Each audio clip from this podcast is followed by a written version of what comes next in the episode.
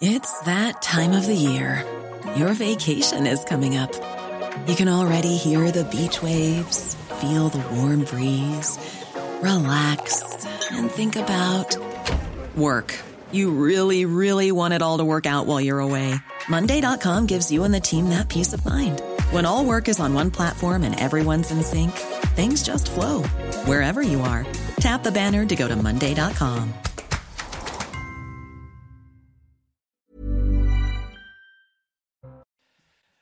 Bonsoir à tous, bienvenue sur le plateau de SAS Dispute, toujours en direct bien sûr sur CNews, toujours un face-à-face avec ce soir Geoffroy Lejeune, bonsoir. Lionel. Et bienvenue Philippe Guibert, bonsoir. Bonsoir Lionel. Bienvenue également pour évoquer avec vous notamment l'islamisme, l'islamisme principale menace en France, une nouvelle manifestation pro-Palestine demain à Paris, la définition de génocide et le voyage polémique d'Anne Hidalgo à Tahiti. Mais d'abord, ce sondage CSA pour CNews, dans lequel 78% des Français estiment que l'islamisme constitue une menace pour la France, est très équilibré entre le point de vue des hommes et celui des femmes. Il faut dire que ça fait notamment écho à l'assassinat du professeur Dominique Bernard. La France est donc sur ses gardes. Les Français sont inquiets.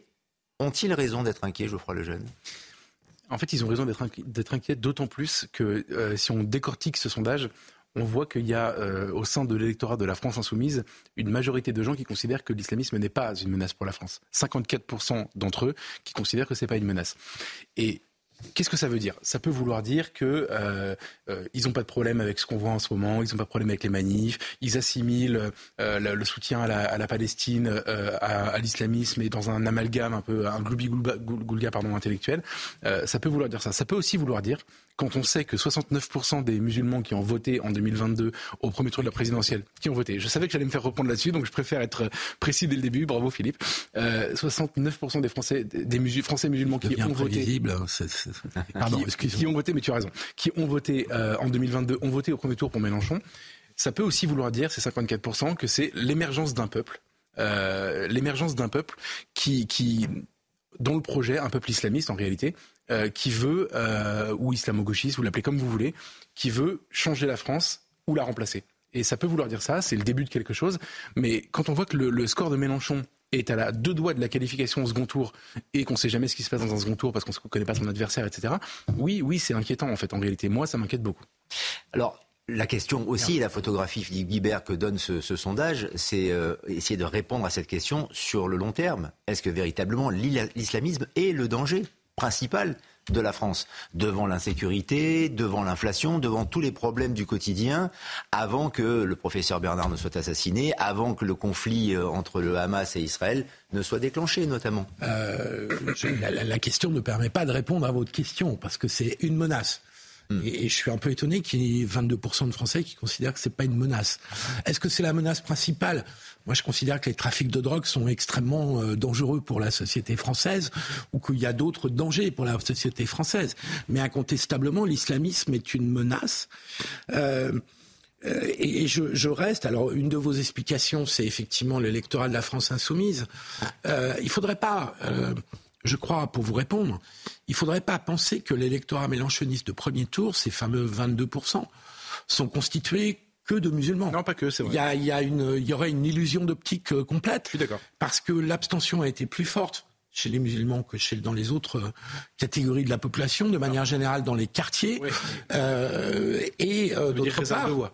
Pardon? Ça veut dire réserve de voix ou ça veut dire de, de, de, des personnes qui n'ont pas envie de se mêler à la vie politique française, ce qui est un ce autre est aussi euh, problème. Ouais, bien sûr. Ouais. Euh, ce qui témoigne d'un manque d'intégration républicaine mmh. euh, évident, mais c'est un autre problème. Et donc il ne faudrait pas considérer que les 22% de Mélenchon, c'est un peuple islamiste. C'est pour moitié la base habituelle de la gauche radicale, et c'est pour une autre moitié des gens qui ont voté utile, des gens de gauche qui ont voté utile, qui auraient peut-être préféré voter pour un autre candidat, mais qu'on votait Mélenchon parce qu'il se disait il peut être au deuxième tour et ça nous fera un candidat de gauche au deuxième tour et ça nous évitera d'avoir à choisir entre Le Pen et Macron. C'est comme ça que ça s'est passé. Il y a une troisième moitié, dans ce cas-là, c'est les musulmans. Enfin, excusez-moi. Non, parce que je pense que ça représente quelques pourcents. Bah, 69% d'entre eux. Oui, mais enfin, on va pas faire des calculs savants, mais euh, sur 6 millions de musulmans, en admettant qu'il y en ait 5 millions euh, d'inscrits et qu'ils soient français inscrits sur les listes électorales, euh, et si on fait une moitié d'abstention, ce qui doit pas être très très loin de la, vérité, c'est quelques pourcents du score de Mélenchon par rapport aux 22%. C'est 3%, 4%. c'est pas 3 points, 3 points. Oui, 3 points. 3 points parmi ces, ces 22 points. Hmm. On est bien d'accord. Donc, euh, je ne crois pas qu'il faut euh, analyser. Moi, ce qui m'inquiète beaucoup plus que ça, c'est le fait que euh, la gauche s'est complètement atrophiée, que l'autre gauche, que celle de Jean-Luc Mélenchon, que jadis on appelait la gauche du gouvernement, la gauche républicaine, peine beaucoup à se faire entendre et n'oppose pas un contre-discours ou un discours différent par rapport à Mélenchon. D'autant plus qu'à gauche, on s'affole beaucoup sur le Rassemblement national, l'extrême droite, etc., etc. Mais enfin, le meilleur agent électoral de Marine Le Pen aujourd'hui, c'est devenu Jean, c'est devenu Monsieur Mélenchon. Et donc je trouve que la gauche, jadis républicaine, enfin la gauche socialiste, la gauche même écologiste en partie, devrait construire un contre-discours, en particulier sur l'islamisme, qui est notre sujet. Mhm. Euh, Jean-Luc Mélenchon a fait le choix depuis 4-5 ans de ne pas parler de l'islamisme. L'islamisme n'est pas un problème, ou d'assimiler ou d'amalgamer tous les musulmans avec l'islamisme. Par rapport, à ce que vous retenez par rapport à ce sondage, c'est votre point de vue évidemment, et, il se respecte, et on est là pour, euh, pour en débattre, c'est avant tout le calcul politique, la stratégie politique notamment, c'est ce que vous retenez dans ce sondage. Mais la question qui est posée, et c'est ça qui est peut-être le plus effrayant, c'est est-ce que l'islamisme est une menace pour les Français, pour la population française? Et la population pense que oui, majoritairement à 78% et les politiques également, en tout cas les politiques, notamment le gouvernement. Écoutez Stanislas Guérini, le ministre de la Transformation et de la Fonction publique, qui était l'invité de CNews ce matin. Ce qui est étonnant, c'est qu'on ne soit pas à 100% à répondre que l'islamisme, c'est une menace pour notre pays, euh, sans jamais confondre l'islam et le droit de pratiquer une religion. C'est le cas de la laïcité et de l'islamisme, qui est un projet euh, politique et un projet évidemment euh, menaçant pour notre pays. Euh, tous ceux qui ont péri des attentats islamistes sont là ou ne sont plus là malheureusement pour pouvoir en témoigner et donc sont évidemment la preuve euh, que l'islamisme est une menace. L'islamisme est une menace, mais les Français ne le découvrent pas. Tout de même, à travers ce sondage, effectivement, il y a un contexte, Geoffroy Lejeune. Et ça répond peut-être à, certaines questions, et voilà pourquoi on est à 78%. Mais cette menace, les Français ne découvrent pas. L'islamisme est installé depuis longtemps euh, en, France. Et peut-être d'ailleurs que le gouvernement n'a pas fait suffisamment pour le chasser. En fait, l'islamisme, pourquoi les Français sont au courant, pourquoi le sondage est aussi euh, accablant, c'est que les Français connaissent la traduction la plus euh, véhémente de l'islamisme, c'est le terrorisme en réalité. Et depuis 2012, on vit avec, c'est-à-dire qu'on a Mohamed Merah, on a 2015 euh, Charlie Hebdo, le Bataclan, Nice, et on a encore régulièrement des attentats moins spectaculaires, mais qui existent quand même. Samuel Paty, une décapitation, enfin, pardonnez-moi, mais c'est quand même, c'était jamais arrivé. Dominique Bernard, etc. Donc, donc que les Français le, le, le conçoivent, tant mieux. En fait, si les Français ne répondaient pas, entre guillemets, euh, euh, comme ça à ce sondage, euh, ce serait hyper inquiétant. Et, pour le coup, ça nous met d'accord. on, pourtant, on a beaucoup de différences avec Philippe, mais on est vraiment d'accord là-dessus et à zéro sujet. Moi, maintenant, je, pense que comme la vraie menace, je veux pas donner l'impression de faire de la politique politicienne, mais le sujet de Mélenchon, c'est pas de dire que Mélenchon est un affreux bonhomme, qu'il est très dangereux, etc. C'est que je pense que Philippe disait, j'ai beaucoup de tendresse pour ce discours aujourd'hui parce qu'en réalité, je pense que euh, vous êtes, je sais que vous êtes sincère et je pense que euh, vous rêveriez, euh, vous, Julien Drey, les gens de gauche que je fréquente à CNews ou ailleurs, qu'une autre gauche puisse faire entendre son discours, reprendre les électeurs et marginaliser ce mouvement qui est extrêmement inquiétant. on voit bien en ce moment dans les réactions, le refus de qualifier le, Hamas de groupe terroriste, etc., qu'il y a quelque chose qui a changé. Je pense malheureusement que euh, très cyniquement, Mélenchon a fait le bon calcul. Et il a fait le bon calcul euh, politiquement pour des raisons euh, cyniques, évidemment, électoraliste et, en fait démographique en réalité. C'est-à-dire que c'est pour ça que la discussion qu'on avait juste avant sur les 69% de musulmans ayant participé au vote qui ont voté pour lui, il n'est pas anecdotique ce, calcul euh, électoral. Euh, Mélenchon est un type intelligent qui connaît les mouvements de l'histoire, qui connaît euh, le, les rapports de force et notamment qui sait que la démographie joue un rôle important. Et qu'est-ce que, qu'est-ce que l'islamisme en fait c'est le, comment dire le, syllogisme qui permet d'expliquer tout ça, c'est euh, l'immigration a importé l'islam, l'islam a importé une partie d'islamisme et l'islamisme a donné parfois du terrorisme. Si vous si vous réfutez cette équation-là, ce qui est le cas de beaucoup de gens euh, dans le débat public, vous comprenez pas qu'il y a un lien entre l'un et l'autre. Mélenchon comprend très bien qu'il y a un lien entre l'un et l'autre et il se dit aujourd'hui je vais excuser du, du terrorisme euh, en Israël parce que je veux garder l'immigration en France. En fait, donc c'est le chemin inverse en réalité, mais c'est pour ça qu'il est aussi peu clair dans ses condamnations. D'ailleurs, il n'y a pas de condamnation. Euh, enfin, il y a une condamnation très légère. Euh, et, en réalité, c'est un calcul. Moi, ce qui m'inquiète, c'est qu'il ne le fait pas purement par hasard. C'est pas une vue de l'esprit intellectuel. Il sait qu'il y a un électorat pour ça. Et c'est pour ça que je dis aujourd'hui, l'islamisme, c'est évidemment la menace qui est gérée par nos, services de renseignement, la police, Vigipirate, enfin, Sentinelle, euh, tout ce que vous voulez. Mais c'est surtout une menace démographique d'un contre-peuple qui s'installe et qui veut changer les choses. Oui, mais Jean-Luc Mélenchon, euh, c'est sans doute une stratégie, alors qui sera peut-être payante ou pas, ce sera peut-être l'arroseur arrosé, mais dans un autre sondage, Philippe Guibert, pour beaucoup de Français, pour une grande majorité, 7 Français sur 10 considèrent que Jean-Luc Mélenchon est un danger pour la République. Oui. Je, peux, manger dans ces, oui. non, mais alors, Français-là. Ce n'est pas avec des, sondages comme ceux-là qui va, qui va être élu ou qui va gagner des, élections. C'est pour ça que moi, je n'en serais ce que dirait euh, ce que disait Geoffroy, parce que on voit bien sur tous les sondages, il s'installe dans une position très minoritaire. Je suis d'accord. Avec une opposition très majoritaire et très forte. Euh, il est devenu le, le, personnage repoussoir de la vie politique française. Il a pris le rôle de Jean-Marie Le Pen euh, il y a 20 ans, hein, ou 30 ans. Euh, et donc, il s'installe dans une position où il peut avoir une base forte, mais où il ne peut pas euh, en faire plus. Euh, et donc, je, je, je, ne crois pas que sa stratégie soit gagnante. Je pense qu'elle est perdante. Le problème, c'est qu'il n'y a rien qui se construit à côté, comme vous le, vrai. Euh, comme on peut le redouter. Eh ben, il peut garder sa position de leadership à gauche, quitte à ce que la gauche se rétrécisse. Je reviens sur l'islamisme et l'islam. Toutes les enquêtes montrent et toute la connaissance qu'on peut avoir du, du monde arabo-musulman est que d'abord il y a plusieurs islamismes. Il y a l'islamisme chiite, euh, celui du, du, régime des mollahs.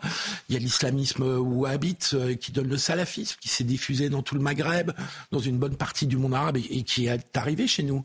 Il y a et puis il y a l'islamisme des frères musulmans. C'est pas le même. Ils s'aiment pas beaucoup, mais ils vont dans le même sens, c'est-à-dire dans le rejet de nos sociétés occidentales et de, et de ses valeurs. Ce qui est redoutable et ce qui est le défi pour nous, pour tous les républicains, c'est de se dire il y a une jeunesse d'origine immigrée, qui peut être dans la culture musulmane, et dont on constate dans toutes les études qu'elle est plus rigoriste, qu'elle est plus proche de l'islamisme que les parents ou les grands-parents. Et donc on a une évolution euh, dans la population de culture musulmane qui fait que le rajeunissement peut amener à des positions plus rigoristes, plus islamistes. Et donc je trouve que c'est ça le grand défi pour la société française, parce que oui, c'est une menace, c'est une menace de contre-société, c'est une menace pour les gens qui le subissent, les femmes en particulier, les homosexuels en particulier, euh, pour les juifs qui se trouveraient à proximité, et on sait qu'il y a eu un, des départs de, de, de populations juives dans un centre de quartier depuis 20 ans qui est très impressionnant. Donc il y a ceux qui le subissent.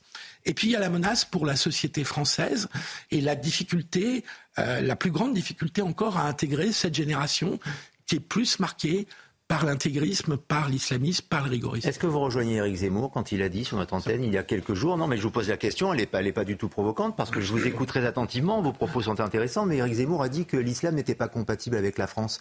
Et la description que vous faites, Philippe Guibert, de cette jeunesse musulmane euh, euh, ressemble, à, ressemble, à, ses propos. Alors, moi, je ne suis pas théologien et Eric Zemmour non plus, à ma connaissance, mais, mais il a beaucoup de qualités. Euh, je ne sais pas ce que c'est que l'essence de l'islam. Et donc, quand on regarde un peu l'histoire, quand on lit un peu l'histoire des civilisations islamiques, il y a eu des, des pratiques et des interprétations euh, divergentes. Euh, Aujourd'hui, incontestablement, l'islamisme dans le monde arabo-musulman a, l'hégémonie culturelle, comme on dit, à, l'hégémonie idéologique. Euh, ça ne veut pas dire que tous les musulmans sont islamistes, loin de là. Oui. Mais ça veut dire que c'est le discours qui est le plus, le plus dominant. Et donc, la question n'est pas de savoir si l'islam est compatible avec la République.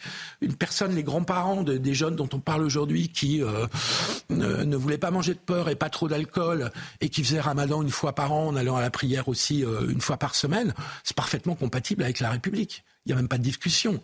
Le problème, c'est quand euh, l'islamisme, ce rigorisme, veut que la société devienne musulmane et que le, quartier devienne musulman et soit sous l'emprise de cette doctrine.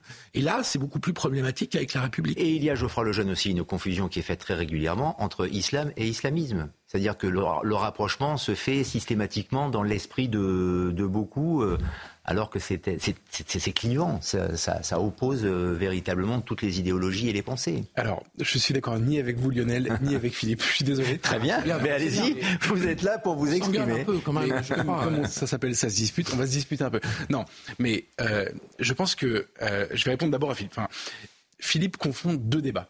La, la, question n'est pas, et d'ailleurs en fait tous les deux, je pense que la question n'est pas de différencier l'islam et l'islamisme, c'est de différencier l'islam et les musulmans.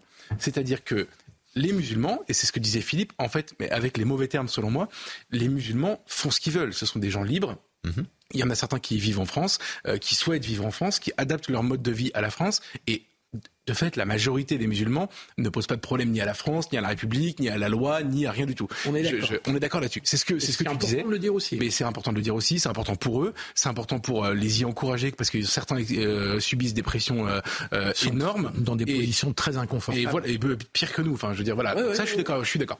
Évidemment. Et les musulmans peuvent vivre comme ça. Il y a des musulmans qui ne vivent pas comme ça. et, et l'islam, en revanche, c'est pas une communauté de gens. C'est euh, et, comment réduire l'essence de l'islam, c'est la question que posait Philippe, ce sont des textes. C'est une religion du livre, c'est le Coran, les hadiths. Et je suis désolé parce que si on doit parler de, la question de l'imam de Boker qui est très intéressante, mhm. euh, je, vais, et très grave, je vais euh, anticiper un peu sur le débat qu'on aura tout à l'heure, mais l'islam ce sont des textes, c'est le Coran, les hadiths, et la République française, le un tribunal français vient de condamner un hadith. Mhm. Vous avez vu, le, hadith qui a été cité sur Facebook par cet imam a été condamné en tant que tel, peu importe quelles aient été les explications, etc., données par l'imam. C'est un hadith qui vise les juifs et qui vise à tuer les mécréants. Et ce hadith a été condamné pour apologie du terrorisme. Ce qui veut donc dire que le lien entre islam et l'islamisme, parce qu'un hadith, c'est l'islam, c'est pas l'islamisme. Le lien entre, même s'il peut être interprété, etc. Non, non, c'est une question d'interprétation. mais, la phrase existe, euh, prononcée par un proche du prophète, etc. Euh, le lien entre islam et islamisme vient d'être établi par un tribunal français. Et je ne sais pas ce qu'ils vont faire de cette information. Je ne sais pas comment on va gérer, mais En 1990, le RPR, alors, alors réuni euh, en état généraux à Villepinte sur les questions de l'immigration, de l'islam, etc., avait publié un texte en disant l'islam n'est pas compatible avec nos lois. Je pense qu'ils avaient raison. L'islam, encore une fois, pas les musulmans. Euh, l'islam, eh ben, je pense que le tribunal euh, qui a jugé l'imam de Boker vient de prouver la même chose. Sans doute parce que les islamistes utilisent euh, l'islam et les textes à, dessein, en, effet. Et ce sont souvent hein. les musulmans qui payent les pots cassés, qui en font les frais. Je vous cède la parole, mais juste cette, phrase qui va peut-être vous faire réfléchir ou qui va apporter de l'eau à votre moulin, Philippe Guibert, le recteur de la Grande Mosquée de Paris, qui s'inquiète de la libération, je le cite, progressive d'une parole raciste et haineuse contre les musulmans de France. Cela veut dire qu'il y a de l'antisémitisme, mais selon lui, il y a aussi la volonté de se retourner contre les musulmans. En France. s'il le dit, c'est qu'il doit avoir des éléments euh, tangibles pour le dire. C'est pas ce que j'ai remarqué le plus dans la société française ces dernières semaines. J'ai plutôt remarqué une montée de l'antisémitisme. Mais je suis pas en train de faire de la concurrence entre les victimes. S'il y a, des actes, euh, il faut surtout pas en faire d'ailleurs. Et s'il y a des actes anti-musulmans, il faut les. Euh, j'ai vu qu'une mosquée avait reçu un courrier de menace. C'est parfaitement scandaleux. Il faut le dénoncer très fermement. Euh, il n'y a pas de discussion là-dessus. Mais je voulais revenir sur le, point de, de, de, Geoffroy. ce qui est très compliqué avec la religion musulmane, c'est que contrairement à la religion chrétienne, catholique en particulier, il n'y a pas de Vatican musulman. Mmh. Euh, il n'y a pas de Vatican de l'islam qui te donne la doctrine. Je suis d'accord. Et donc chaque imam peut interpréter ou avoir une liberté d'interprétation euh, par rapport au hadith ou par rapport au Coran, qui fait que les pratiques de l'islam ont été très différentes. Tu parles de ce hadith qui est antisémite, il y en a, euh, c'est incontestable dans les textes. Bien sûr. Et en même temps, il y a eu des périodes de la civilisation islamique où les juifs parfois euh, je pense en particulier après leur expulsion d'Espagne, euh, étaient parfois se trouvaient parfois plus tranquilles au Maroc que dans des pays catholiques qui étaient à ce moment-là très antisémites. Toujours minoritaires. Toujours minoritaire et toujours avec un statut de dhimmi. De dhimmi, bien sûr. Bah mais ils n'étaient pas persécutés. Non, bien sûr. Euh, donc, donc tout ça est, très compliqué parce qu'il y a une historicité, il y a une histoire de, de, de dans l'évolution de, de l'islam et qu'incontestablement aujourd'hui il y a une régression. Hmm doctrinale et idéologique avec des gens qui veulent revenir au littéral de la, du Coran et des hadiths, qui ne veulent absolument pas prendre de distance avec les textes et de ne pas du tout s'adapter au monde moderne. Et là, évidemment, il y a un problème, et il y a un problème avec la République française. Et cela crée aussi des vases communicants avec euh, l'actualité, celle que l'on va vivre aussi demain, puisqu'il y a eu la tenue d'un rassemblement pro-palestinien qui a été autorisé à Paris hier, et une très grande manifestation qui va avoir lieu demain. Ce sera une journée nationale de manifestation avec ce message unitaire halte au massacre à Gaza, un cessez-le-feu à Gaza, c'est ce qui est euh, réclamé. Ça devrait rassembler beaucoup d'organisations, notamment de partis de, gauche, pour réclamer ce, cessez-le-feu. Mais il y a peut-être un intitulé qui a été oublié au sein de, cette, de la justification de cette manifestation qui sera autorisée euh, demain, et c'est Olivier Véran, le porte-parole du gouvernement, qui l'a soulevé. Écoutez. Il manque pas des choses? Il y a rien qui vous choque? Allez-y, je, vous laisse. Euh, bah, je sais pas, il y a des centaines d'otages et des enfants, euh, des femmes, des vieillards qui sont actuellement des otages israéliens dans les mains des terroristes euh, à Gaza. Ils en parlent dans leur mot d'ordre? C'est-à-dire qu'on manifeste pour la paix, pour la, survie du peuple palestinien, ce qui est tout à fait légitime, mais on omet, ou on oublie, ou on veut omettre le principe selon lequel on, soutient aussi la vie des otages et des familles qui attendent de retrouver les leurs. Alors pour être très précis, pour être très précis, de ce que vous le attendez, le Parti socialiste, le Parti communiste, Europe Écologie Les Verts ont, eux, dans leur communication, évoqué et demandé la libération des otages. Mais c'est vrai que dans cet appel, euh, n'est pas fait mention euh, de euh, la question des otages. Ça, c'est vrai. On a l'indignité sélective. Oui, car en effet, la manifestation pro-Palestine, encore une fois, Geoffroy Lejeune, qui aura lieu demain à Paris, dans la capitale, c'est un appel au cessez-le-feu, mais par rapport au, et on va en parler après 21h30, de ce que certains appellent le génocide de Gaza mais pas un mot en effet pour, euh, pour les otages et pour les victimes israéliennes. Honnêtement, il a raison, Véran. Ça m'est pas beaucoup arrivé de le dire, mais il a raison sur ce sujet-là. Euh, je, fais le lien avec la déclaration précédente du, du recteur de la Grande Mosquée de Paris. Euh, je trouve que c'est indigne dans le contexte qu'on vit aujourd'hui, avec en effet l'explosion des actes antisémites et avec l'historique aussi euh, quand vous faites la comparaison des actes anti-chrétiens, anti, euh, euh, antisémites et anti-musulmans, les, actes anti-musulmans sont pas nombreux du tout et c'est pas du tout le haut du classement. Il y a plus d'actes anti-chrétiens par exemple, on n'en parle pas beaucoup. c'est vrai. Mais donc c'est une, enfin voilà.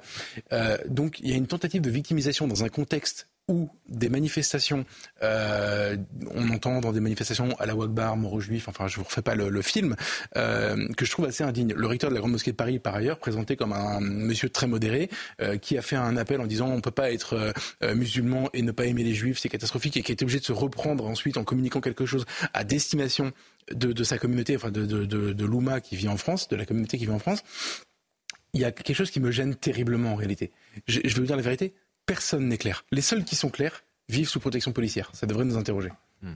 Cette manifestation, elle, revêt un caractère d'urgence, selon vous elle est autorisée, mais cette fois-ci pas pour défendre la cause palestinienne. Enfin, c'est ce qui, en tout cas, ce qui est indiqué, pas pour revendiquer l'État palestinien pour un cessez-le-feu. Ce ne sont pas les mêmes qui organisent la manifestation. Et Mais ce seront les mêmes qui vont y participer peut-être Je ne sais pas, on verra demain. Je ne suis pas sûr que ce soit exactement les mêmes.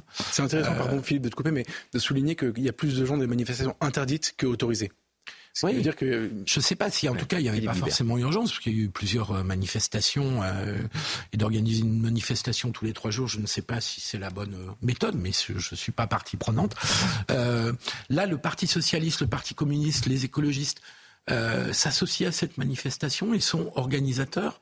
On peut donc espérer que les slogans, que ce qu'on entend dans cette manifestation soit mieux contrôlé et qu'il n'y ait pas de dérapage euh, infiniment regrettable auquel, euh, comme on a pu y assister dans, dans les précédentes manifs.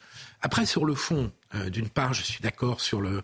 C'est révélateur que le PS, le PC, les écologistes parlent des otages et que les autres, et les filles et d'autres, n'en parlent pas.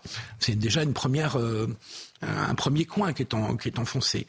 Je suis pas sûr que le cessez-le-feu soit le meilleur slogan. Non seulement parce qu'il y a des otages, Enfin, parce qu'il faudrait quand même rappeler que c'est Israël qui a été agressé, enfin, aux dernières nouvelles. Hein, c'est Israël qui a été agressé, qui a connu euh, pas loin de 1500 morts dans des conditions atroces.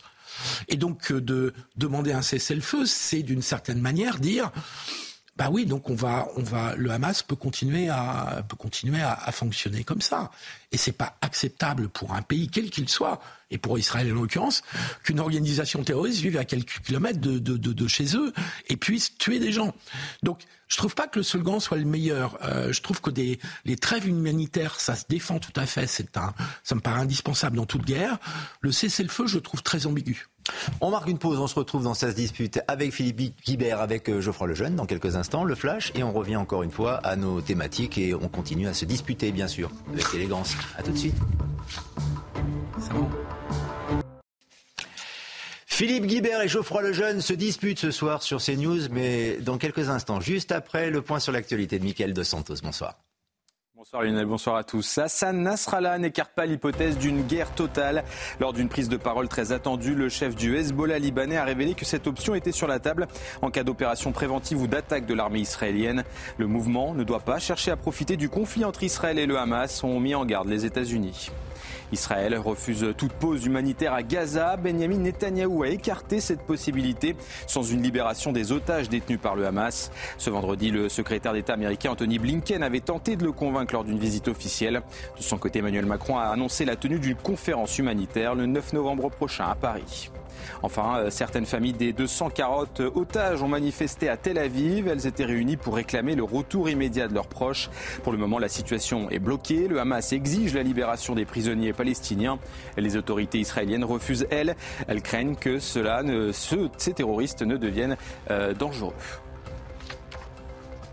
Merci Michael Dos Santos. Prochain point sur l'actualité à 22h en direct, toujours sur CNews bien sûr. Ça se dispute la deuxième partie. Philippe Guibert et Geoffroy Lejeune et des experts de l'ONU qui ont estimé que le peuple palestinien court, je cite, un grave risque de génocide. Les alliés d'Israël, toujours selon ces experts, portent également une responsabilité et doivent agir maintenant pour empêcher de prendre cette voie désastreuse. Ce sont des experts qui sont indépendants mais qui sont mandatés par le Conseil des droits de l'homme et qui ne parlent pas au nom de l'ONU.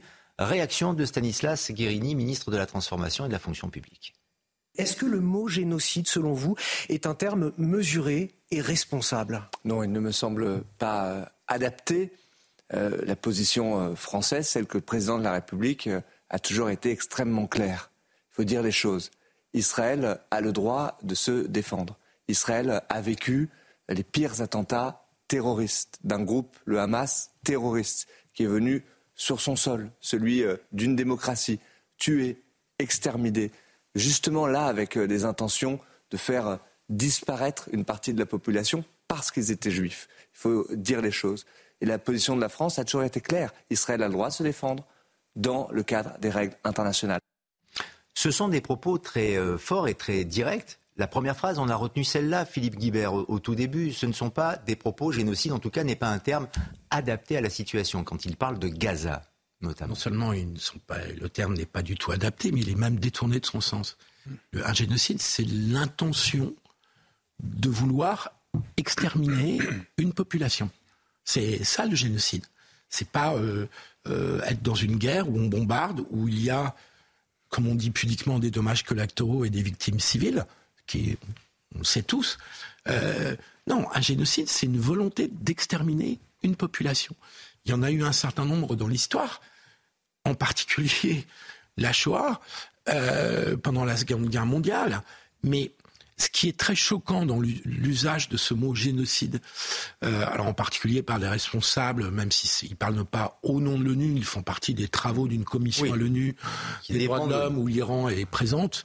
L'Iran qui a pendu 600 personnes cette année est donc présente dans une commission des droits de l'homme de l'ONU. C'est formidable, on vit euh, une époque absolument euh, formidable. Mais ce terme génocide est utilisé aussi par beaucoup de militants. Et ce qui me met très mal à l'aise, c'est que j'ai l'impression, mais je fais peut-être un procès d'intention, que en répétant que c'est un génocide que sont en train de commettre les Israéliens, on retourne le stigmate en disant euh, vous avez subi un génocide, donc vous êtes coupable d'un génocide. Et ça, ça me met extrêmement mal à l'aise. Parce que le terme génocide, ça ne correspond en rien à ce que fait Israël en Gaza, qu'on peut par ailleurs critiquer, qu'on peut discuter évidemment la politique euh, de l'armée israélienne et du gouvernement israélien. Mais ce n'est pas un génocide. Il y a 2,3 millions d'habitants à Gaza. Une population qui a d'ailleurs fortement augmenté euh, depuis, sur les dix dernières années. Et donc on ne sait pas combien il y a de morts civiles parce que les chiffres du, du Hamas euh, sont euh, sujets à caution, mais on sait bien qu'il y a des victimes collectorales, c'est incontestable. Et donc il doit y avoir quelques milliers de morts civiles dans ces bombardements et dans cette offensive terrestre. Mais parler de génocide, ce n'est pas simplement que c'est pas adapté, c'est un contresens complet sur ce que c'est qu'un génocide. et je crains que ce contresens soit volontaire. C'est peut-être une question aussi de, de sémantique ou d'interprétation j'ai regardé la définition dans le Robert, génocide. Destruction méthodique d'un groupe humain. Oui, voilà ce que dit le, Robert. En effet, ça revient, ça, revient, à, ce que, vous disiez, mais un groupe humain, ça peut être aussi, non pas forcément une population, ça peut être un groupe, euh, le Hamas, avec les victimes collatérales. Et de fait, il peut y avoir une, non, un, pardon, un, euh, génocide d'une. Non, il ne peut pas y avoir un génocide d'une organisation. C'est d'une population quand on est en guerre contre une organisation politico-militaire et, même terroriste, comme c'est le cas du Hamas, le terme génocide, pour le coup, Mais si cela englobe toute une population, ah, et, le Hamas serait d'ailleurs à l'origine de, alors je mets des guillemets, à, l'origine aussi du génocide de la population de, Gaza, je crois le jeune. alors, pour le coup, je vais être très consensuel. Je suis d'accord avec tout ce qu'a dit Philippe et avec votre conclusion. C'est-à-dire que, en fait, euh, c'est-à-dire qu'on peut parler de génocide, de fait, par effet de rebond, mais pas de la part d'Israël, de la part du Hamas. Il y, a, une crainte. Non, non, mais c'est très intéressant. Il y a une crainte euh, de disparition de la population euh, de, de, mais je suis d'accord avec Philippe. Euh, génocide, ce serait si euh, si Netanyahou avait dit au soir du 7 octobre, euh, on va génocider Gaza parce qu'il y en a marre. En l'occurrence, c'est parce qu'il a dit. Ils ont dit on va exterminer le Hamas. Donc à partir de là, c'est pas comparable déjà pour commencer. Quelqu'un a utilisé cette, cette comparaison, mais je pense qu'elle est qu'elle est justifiée. Churchill a bombardé pendant la Seconde Guerre mondiale et Churchill a tué des civils. L'armée américaine a ravagé la Normandie au moment de la libération parce qu'il y avait la bataille de Normandie et qu'il fallait ouvrir des routes, enlever des garnisons d'Allemands etc. Et à ce moment-là, il y a eu beaucoup de dégâts collatéraux. La Normandie ne s'en est d'ailleurs pas complètement remise. Euh, donc c'est la guerre en réalité. C'est la guerre. Il y a des victimes des deux côtés. Et, l'objectif du moment, c'est que le Hamas euh, ait le plus de dégâts possible. Et là où vous avez raison, euh, Lionel, enfin moi je suis d'accord avec la conclusion que vous avez donnée à, Philippe, c'est que euh, pourquoi les, habitants de Gaza sont en danger aujourd'hui? Parce que de fait, je pense que personne, y compris les plus pro-israéliens, les plus les plus mhm. euh, les plus acharnés dans, dans, la volonté de riposte, etc. Personne ne souhaite la disparition. J'ai pas entendu ça en tout cas euh, des habitants de Gaza. Il y a des chrétiens, il y a, enfin c'est très complexe. Euh, c'est qu'en réalité tout le monde sait que premièrement la plupart veulent fuir et qu'ils en sont empêchés par le Hamas. Mhm. C'est la première chose. Alors, ils n'ont pas beaucoup d'accueil à l'extérieur, mais c'est un autre sujet. l'Égypte, l'Égypte a, été, a été assez mesurée sur le sujet. Mais ils sont empêchés de partir par le Hamas. Deuxièmement, ils sont utilisés comme boucliers humains par le Hamas. C'est la raison pour laquelle ils veulent les garder. Et Israël ne cesse de dire, pardonnez-moi, euh, à la population gazaoui, quittez le nord, et exactement. rejoignez le sud. Exactement. Voilà. Donc, donc en fait, moi, je, je suis d'accord avec voilà. Et je vais reprendre un terme de Philippe, mais la, la confusion, elle est volontaire, évidemment. Ah, oui. On est en train de découvrir en fait qu'il y a une partie des élites, euh, parce que on va dire que l'ONU fait partie des élites euh, de l'Occident, en gros. Euh, les experts de l'ONU euh, entretiennent volontairement cette, cette confusion. C'est drôle d'ailleurs le glissement qu'il y a eu dans l'opinion entre le 7 octobre au soir où on a où tout le monde a dit Israël doit se défendre et ça doit être rapide et ça doit être ils doivent régler le problème, etc. Et là, on est trois semaines après et, et en fait, on parle de génocide. Gilles William Golnadel, il faut lui rendre cet hommage-là, a dit le soir même, a dit un jour, euh, enfin dans peu de temps, on va nazifier les Juifs. De fait, c'est ce, qui s'est passé. C'est ce qui s'est passé. Et il faut préciser, je vous cède la parole, Philippe Guibert, que c'est euh, le Hamas qui veut commettre un génocide à l'intention du peuple juif. C'est écrit dans, dans, sa charte. Donc euh, s'il y a bien quelqu'un qui veut commettre là un génocide avec la ah, définition que vous avez très bien décrite tout à l'heure, c'est le Hamas. Oui, oui. Mais euh, tout ça, c'est de la. Alors tu disais, c'est les élites occidentales, l'ONU. C'est plutôt les élites du Sud global, parce que l'ONU, au sein du, au sein de l'ONU, ce sont les puissances émergentes qui mmh. sont euh, numériquement les plus les plus influentes et les dirigeants de l'ONU ou les responsables de l'ONU sont tiennent aussi un discours qui, qui tient compte de ça. Mmh. Et donc ils tiennent pas le discours occidental précisément et que l'Occident est minoritaire sur la planète dans son attitude par rapport à ce conflit et que le discours qui est tenu par l'ONU, je crains qu'il soit repris un peu partout dans le monde arabo-musulman et ailleurs. N'oublions pas que la Russie et la Chine n'ont pas condamné les attentats atroces du Hamas le 7 octobre. Ni la Russie ni la Chine ne les ont condamnés. Donc, après, le problème est que Israël et son armée est dans un piège, évidemment, et que s'ils veulent réussir leur opération, le temps leur est forcément compté. Pourquoi ils sont dans un piège? On est avec une organisation qui s'est mise sous terre. Et au-dessus, il y a des populations civiles qui toutes n'ont pas voulu ou n'ont pas pu partir vers le sud de Gaza, puisqu'on comprend bien que l'essentiel des combats a lieu à Gazaville et, euh, et pas dans, beaucoup moins dans le sud de la bande de Gaza. Et donc le piège, c'est évident, c'est que euh, vous voulez euh, envoyer une bombe sur un, sur un souterrain pour détruire un souterrain, mais autour, il y a des civils. Voilà. Et donc il y a, il y a forcément des dommages collatéraux que le Hamas exagère certainement il y a pas mal d'experts militaires qui commencent à s'exprimer là-dessus en disant que les chiffres du Hamas ne sont pas cohérents avec les moyens militaires utilisés par Israël. Mais il y a indéniablement une crise humanitaire dans Gaza et des victimes civiles collatérales, c'est évident. Et parce que c'est ça le piège pour Israël. Avec la guerre de la communication, il y a notamment, vous l'avez vu passer sans doute, le site de l'AFP à, à, Gaza qui a été touché par un bombardement. Et euh, aussi bien le Hamas que l'armée israélienne se renvoient la, la, balle, si je puis me permettre d'utiliser cette expression, euh, pour, pour euh, finalement euh, donner la, la, la, paternité à l'un ou, ou, à l'autre de ces tirs de, de roquettes euh, notamment. Geoffroy Lejeune, votre sentiment sur le positionnement de l'ONU?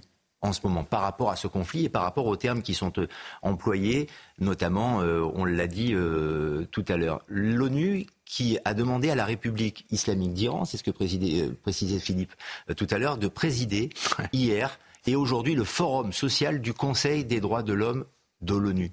Ce n'est pas un peu gênant tout de même dans le contexte actuel et puis l'Iran n'étant pas le parangon non plus des, des droits de l'homme véritablement de, lui accorder la présidence à ce moment-là Est-ce qu'il n'y a pas une, une, faute de goût, pour utiliser un euphémisme? En fait, euh, tout ce que vous dites est vrai, mais c'est gênant pour nous. C'est pas gênant pour le reste du monde. En fait, Philippe, a, Philippe a eu raison de me reprendre sur ce point. Euh, c'est pas, enfin, le, j'avais tort sur la, la, la notion d'Occident.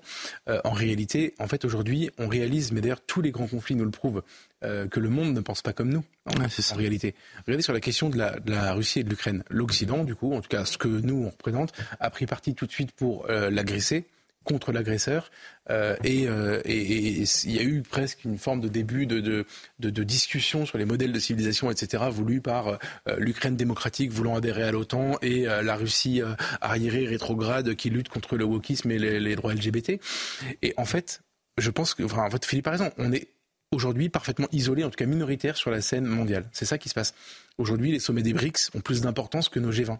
Euh, c'est ça qui est en train de se passer. Absolument. Et ils ont plus d'importance en, en, termes de poids économique, en termes en effet d'industrie émerge, de, de, pays émergents, etc. Et, et en réalité, il faut qu'on arrive à se concevoir comme une civilisation minoritaire. Euh, et donc dans la question de, de Israël-Palestine, Israël-Gaza, qu'est-ce que qu'est-ce que le monde a à faire de ce qu'on pense euh, Qu'est-ce que l'Arabie Saoudite, qui a des moyens illimités, qui investit chez nous, qui euh, qui organiserait la Coupe du Monde de football, sans parler les du, Olympiques du Qatar, euh, pardon? Sans parler du Qatar. Sans parler du Qatar, l'Iran évidemment, l'Iran est reçu en grande pompe dans beaucoup d'endroits, pas chez nous, mais dans beaucoup d'endroits. la Chine, les valeurs de la Chine sont-elles les valeurs de, de, de la France ou de l'Union européenne? Pas du tout. Pas du tout. Et par ailleurs, la Chine ne se dérange pas pour venir euh, infiltrer l'Union européenne économiquement, euh, en respectant aucune de nos lois, aucune de nos réglementations, etc. En fait, aujourd'hui, on est, on est vraiment victime de nos naïvetés. Je pense que l'abandon de la souveraineté, ça c'est là où on sera plus d'accord, je pense, mais l'abandon, l'abdication de la souveraineté, il y a quelques années, en pensant que globalement nos valeurs avaient gagné, ouais. l'ONU s'est créée parce qu'on pense que tout le monde va être d'accord avec nous. C'est Fukuyama, c'est vraiment la fin de l'histoire.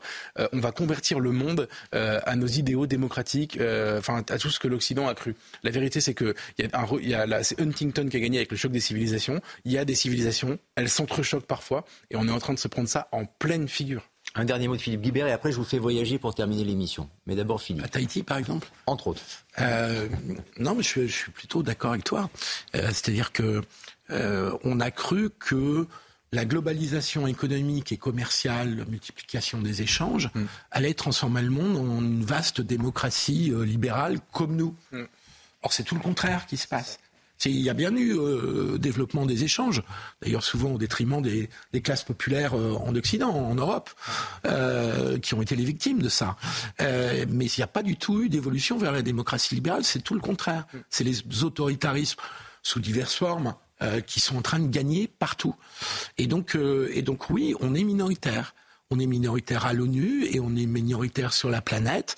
Et donc, effectivement, on est dans une logique où nous, nous sommes traumatisés par le totalitarisme du XXe siècle, la Shoah plus la Colima, les, les, euh, les camps soviétiques, mais le reste du monde n'a pas du tout cette conscience-là n'a pas du tout cette conscience-là. Et donc ils utilisent le terme génocide n'importe comment, euh, de préférence contre Israël quand même, j'ai remarqué. Bizarre, hein? Absolument. Quelques minutes encore euh, pour cette émission. Dans cette dispute, Anne Hidalgo, qui est partie visiter le site qui accueillera les épreuves de surf pour les Jeux Olympiques de 2024 en Polynésie. Ça ne se déroulera pas sur la Seine à Paris. Sauf que depuis le 22 octobre, la maire de Paris est restée dans le Pacifique Sud pour des vacances à titre privé. C'est un long déplacement qui fait polémique. Les détails avec Audrey Berthaud. Un voyage qui ne passe pas inaperçu. La maire de Paris n'a pas été vue dans la capitale depuis presque trois semaines. En cause, un voyage à Tahiti pour visiter le site qui accueillera les épreuves de surf des JO 2024. Un voyage aux nombreuses étapes. Anne Hidalgo a débuté par la Nouvelle-Calédonie, puis par l'île des Pins en compagnie d'une délégation de six personnes. Un déplacement intégralement pris en charge par la mairie selon le Parisien. Le groupe aurait ensuite repris l'avion direction la Polynésie française pour visiter les sites olympiques. Mais son voyage ne s'arrête pas là. Anne Hidalgo a prolongé son déplacement dans les îles pour des vacances à titre privé à ses frais. L'entourage de la maire de Paris dénonce une polémique affligeante. Je considère qu'elle a le droit de prendre des vacances. Ce qu'on lui reproche, c'est finalement son voyage privé. Euh, l'opposition, je crois, parle de regroupement euh, familial aux frais du contribuable. C'est vrai qu'elle a dû payer peut-être l'avion. Je crois que sa fille habite, euh, selon les informations de nos confrères du Parisien, à 45 minutes de Tahiti. Mais voilà, le voyage est quand même payé par les impôts et, surtout les impôts des Parisiens avec six, six collaborateurs. D'abord non, pas en totalité. En l'occurrence, la partie du voyage qui était une partie de travail, elle oui, et c'est normal. Et, et l'autre partie non. Le vol retour de la mer aurait été financé par la ville, selon le Parisien. Pour un vol Tahiti-Paris en classe affaires, il faut compter environ 5 000 euros. La droite parisienne dénonce entre autres le bilan carbone d'Anne Hidalgo. Quand on donne à longueur de temps des leçons d'écologie, on ne multiplie pas les déplacements officiels. Anne Hidalgo devrait être de retour ce week-end à Paris. Et ce qu'il faut préciser, euh, Geoffroy Lejeune, c'est que ce voyage officiel pour les Jeux Olympiques de 2024, donc euh, en Nouvelle-Calédonie et en Polynésie, se déroulait du 16 au 21 octobre. Nous sommes le 3 novembre. Et euh, Anne Hidalgo est toujours là-bas. Elle a droit à des vacances en effet, mais il se dit, petit rebondissement il, y a, il y a quelques heures, qu'elle ne, serait, qu'elle ne serait même pas allée sur le site où vont avoir lieu les épreuves de, de surf. Elle se serait fait représenter. Donc en fait, elle est, elle est là-bas pour de mauvaises raisons ou pour de bonnes raisons, mais qui sont des raisons privées. Ça fait un peu désordre. Écoutez, je suis désolé. Vraiment, je suis désolé. J'ai pas du tout envie de la défendre. Mais par contre, je, vais en profiter pour, euh, pour euh, dire ce que je pense de ces polémiques en général. Euh, il y a sans doute beaucoup à dire en effet sur le fait qu'elle a un peu truandé, qu'elle a un peu, euh, euh, qu'elle s'est un peu servi de ce, ce, prétexte pour aller passer des vacances, etc. Euh, J'en ai aucun doute. Mais euh, je ne suis pas, je ne veux pas devenir une démocratie suédoise où on renvoie une ministre parce qu'elle a pas payé, enfin parce qu'elle a, elle a, elle a, payé une barre chocolatée avec les données de son ministère. Ce qui est arrivé Suède ou Danemark, je sais ah plus, mais je, je ne veux pas qu'on vive là-dedans. Je n'ai pas supporté qu'on se fasse voler j'utilise vraiment le terme à dessein, une élection présidentielle, parce qu'on a reproché la, la, le mode de règlement, ou en tout cas le, le, le fait de s'être fait offrir des costumes par un candidat, en l'occurrence François Fillon. Je n'ai pas supporté ça. C'était tellement à des années-lumière des enjeux, ça a changé, ça a changé beaucoup de choses dans le pays. Ça a permis l'élection d'Emmanuel Macron. Ah, si on se les fait voler, je ne sais pas si Fillon aurait gagné. Hein. Bah, disons qu'avant l'histoire de, de... Ça, ça ne l'a pas aidé en tout cas. Voilà, loin de là. Bon, il était euh, en tête avant, il est, il est terminé ouais. Euh, troisième après. Euh, je, je, ne supporte pas en fait. Je pense que moins il y a de politique, plus il y a de polémique sur ce genre de choses. Je pense que tout le monde se foutait de savoir comment Pompidou partait en vacances. Oui. Euh, je pense que tout le monde se foutait de savoir comment le général de Gaulle, alors de fait, c'est vrai qu'il payait ses factures d'électricité, mais comment le général de Gaulle se faisait transporter à, Colom à Colombey les deux églises. Euh, à l'époque où la politique était puissante, où la France était dirigée, où les gens savaient où ils nous emmenaient, où ils nous emmenaient là où ils avaient dit qu'ils allaient nous emmener, ce genre de polémique n'existait pas. Et je trouve ça insupportable avec que vous, la politique soit réduite à ça. D'accord avec vous, mais Philippe Guibert, euh, est-ce que c'est vraiment indispensable le séjour euh, d'Anne Hidalgo pendant trois semaines? Et il y a peut-être d'autres choses à faire à Paris, surtout en ce moment, en termes de, de alors, sécurité pour. Euh, je laisse répondre Philippe. Ouais, pour les deals. Moi, moins elle est à Paris, mieux je me porte. non, d'accord. il oui, aussi. Il hein. faut savoir, faut savoir ce qu'on veut. Alors, bah, qu'elle reste là-bas. Alors, si c'est si ce que vous préconisez, Geoffroy Lejeune. Philippe. Euh, il y a deux questions. Est-ce que ça, son déplacement en tant que maire de Paris était justifié ouais. pour aller euh, assister, euh, au, enfin Bah, regarder visiter le- le site où il va y avoir les épreuves de surf euh, Est-ce que ça c'est justifié ou pas? J'ai pas la réponse à cette question. Et c'est à cette question qu'il faut. Oui. Ensuite, la deuxième question, c'est est-ce que la partie privée de son voyage, elle l'a payée elle-même ou pas? D'après ce que nous dit son adjoint, Hmm. elle l'a payée elle-même, donc on n'a rien à dire là-dessus. Voilà. Donc, en fait, la seule vraie question, si on veut aller au bout de, je rentre dans la polémique. hein. Je suis assez d'accord avec toi. Euh, mais euh, en rentrant dans la polémique, la seule vraie question, c'est est-ce que le voyage d'Anne Hidalgo à Tahiti était justifié au titre de ses fonctions dans le cadre de la préparation des JO ou pas? C'est là-dessus qu'il faut qu'on nous Euh, réponde. avec les membres du CIO, elle Ou fait alors, partie on de peut avoir le l'organisation, donc ça peut se justifier, mais Alors aussi si ça peut se justifier, il n'y a pas de polémique.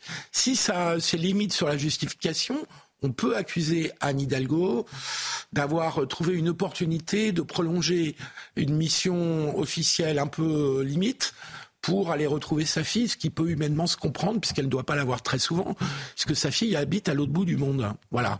Mais la seule question à laquelle il faut qu'elle réponde, c'est ça. Après, que quand vous êtes dans une mission officielle, je ça m'est arrivé de le faire, et que vous prolongez deux jours, trois jours, parce que vous êtes dans un endroit où vous avez envie d'entrer, que vous payez ça avec vos propres deniers, il n'y a sûr. aucun sujet. Bon. Il n'y a aucun sujet. La, la visite officielle s'est terminée le 21 octobre. hein. Oui, mais elle a le droit de prendre une semaine de le 3 vacances. Il se trouve elle a le droit de prendre des vacances, bien sûr. Bah oui. Ah oui, absolument. Et- Merci de nous avoir accompagnés, Philippe Guibert. Merci, Merci à vous. Lejeune. C'était un très bon Ça se dispute, encore une fois, comme à chaque fois. Dans un instant, c'est Olivier de Carenfleck avec Soir Info. Vous restez avec nous sur CNews. Bonne soirée.